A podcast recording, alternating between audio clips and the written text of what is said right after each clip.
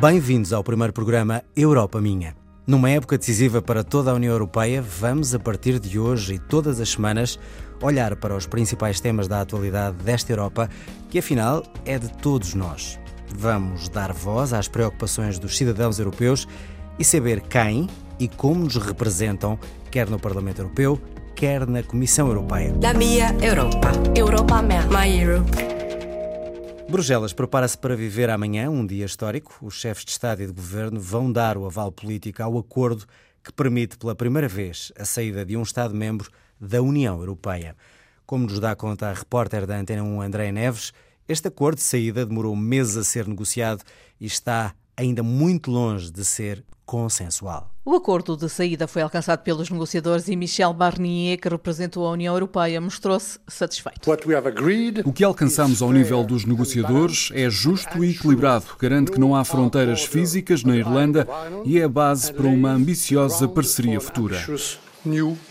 Barnier explicou o acordo ao Presidente do Parlamento Europeu, que terá que depois o ratificar, e António Tajani vê nas quase 600 páginas vários sinais positivos. La défense des droits a defesa dos direitos dos cidadãos europeus que habitam no Reino Unido. Para nós, é uma prioridade defender os direitos de 3 milhões e meio de cidadãos que lá vivem. O mesmo para as questões financeiras e, claro, para a questão da Irlanda. Este domingo, os chefes de Estado e de Governo reúnem-se em Bruxelas para dar o aval político ao acordo. Foram convocados pelo Presidente do Conselho Europeu, Donald Tusk, nunca escondeu que preferia que esta situação não existisse. Claro que não partilho o entusiasmo da Primeira-Ministra com o Brexit. Desde o princípio que não tivemos dúvidas que o Brexit é uma situação em que ambos perdem e que as negociações eram apenas sob controle de danos. Espera-se agora pelo aval dos 27, mas o primeiro-ministro espanhol ainda pode chumbar o documento por causa de Gibraltar. Não podemos assumir que o que se vai passar com Gibraltar depende de uma negociação do Reino Unido com a União Europeia. Deve ser algo a negociar entre o Reino Unido e a Espanha. Lamento dizer que um governo pró-europeu votará, se não houver mudanças, não ao Brexit. A ameaça de Pedro Sanches, domingo se saberá se há ou não luz verde para o Brexit. Mas entre reuniões de última hora e muitas pressões políticas, em Bruxelas, todos acreditam que este domingo será mesmo aprovado o acordo que permite a saída do Reino Unido e da União Europeia. Há, no entanto, muitos britânicos contra esta saída e muitos estão arrependidos de terem votado sim no referendo. Só na Escócia, 62% da população votou contra o Brexit. A repórter Rebeca Abcacis foi saber como é que os jovens universitários de Edimburgo antecipam as consequências desta saída da União Europeia. No centro da capital escocesa, um jovem britânico está indignado com o governo de Londres pela maneira como está a gerir o Brexit. I'm a Remainer. Eu defendo a permanência na União Europeia e acho que já aceitei que não vai haver um segundo referendo.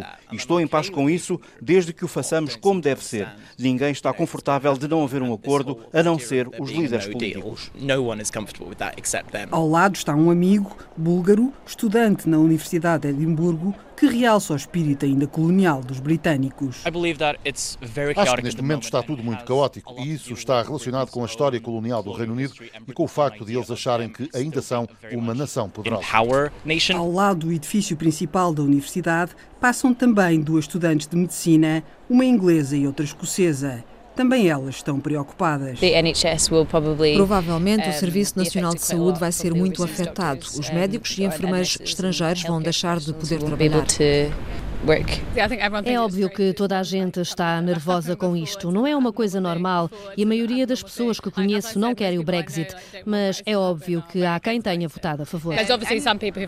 Um estudante holandês estaciona a bicicleta e questiona se os britânicos serão de facto europeus. É óbvio que não gosto do que se está a passar e, claramente, como europeu, às vezes sinto-me deixado de fora. É óbvio que os britânicos não se sentem europeus. De acordo, a colega do mesmo curso, de nacionalidade britânica, insiste. Há um distanciamento profundo entre o Reino Unido e a Europa. Não há muitos britânicos que digam que são europeus, o que é uma pena. Britânicos ou estrangeiros, todos têm dúvidas sobre o que o Brexit poderá provocar, em particular na Escócia, que votou maioritariamente contra.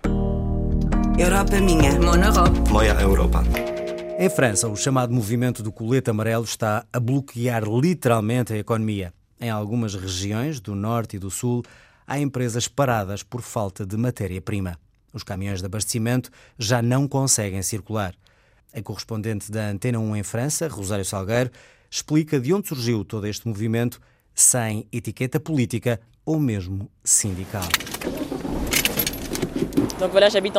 Vivo em Seine-et-Marne, a uma hora de Paris. Pagava 45 euros por semana e passei a pagar 70 euros. Priscila, jovem dos subúrbios de Paris, usou as redes sociais e deu um mote para iniciar o protesto contra o aumento dos combustíveis.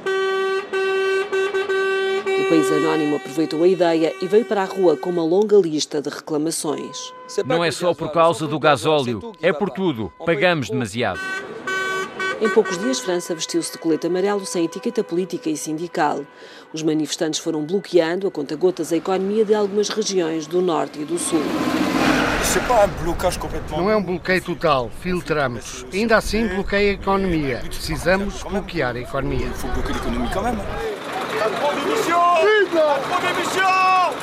Houve fábricas a parar, a elaboração por falta de peças. Estavam nos caminhões retidos horas no trânsito que circulou a passo de caracol. O primeiro-ministro francês justificou a política económica na expectativa de acalmar os ânimos, mas sem sucesso.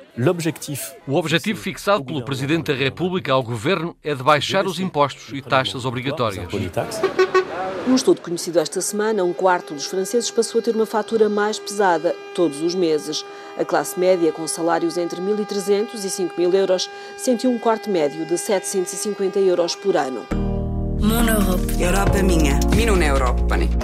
O programa Europa Minha tem o apoio do Parlamento Europeu. Apresentação de João Adelino Faria. Siga-nos nas redes sociais em RTP Europa. Tenha então uma boa tarde aqui na Antena 1 e até para a semana.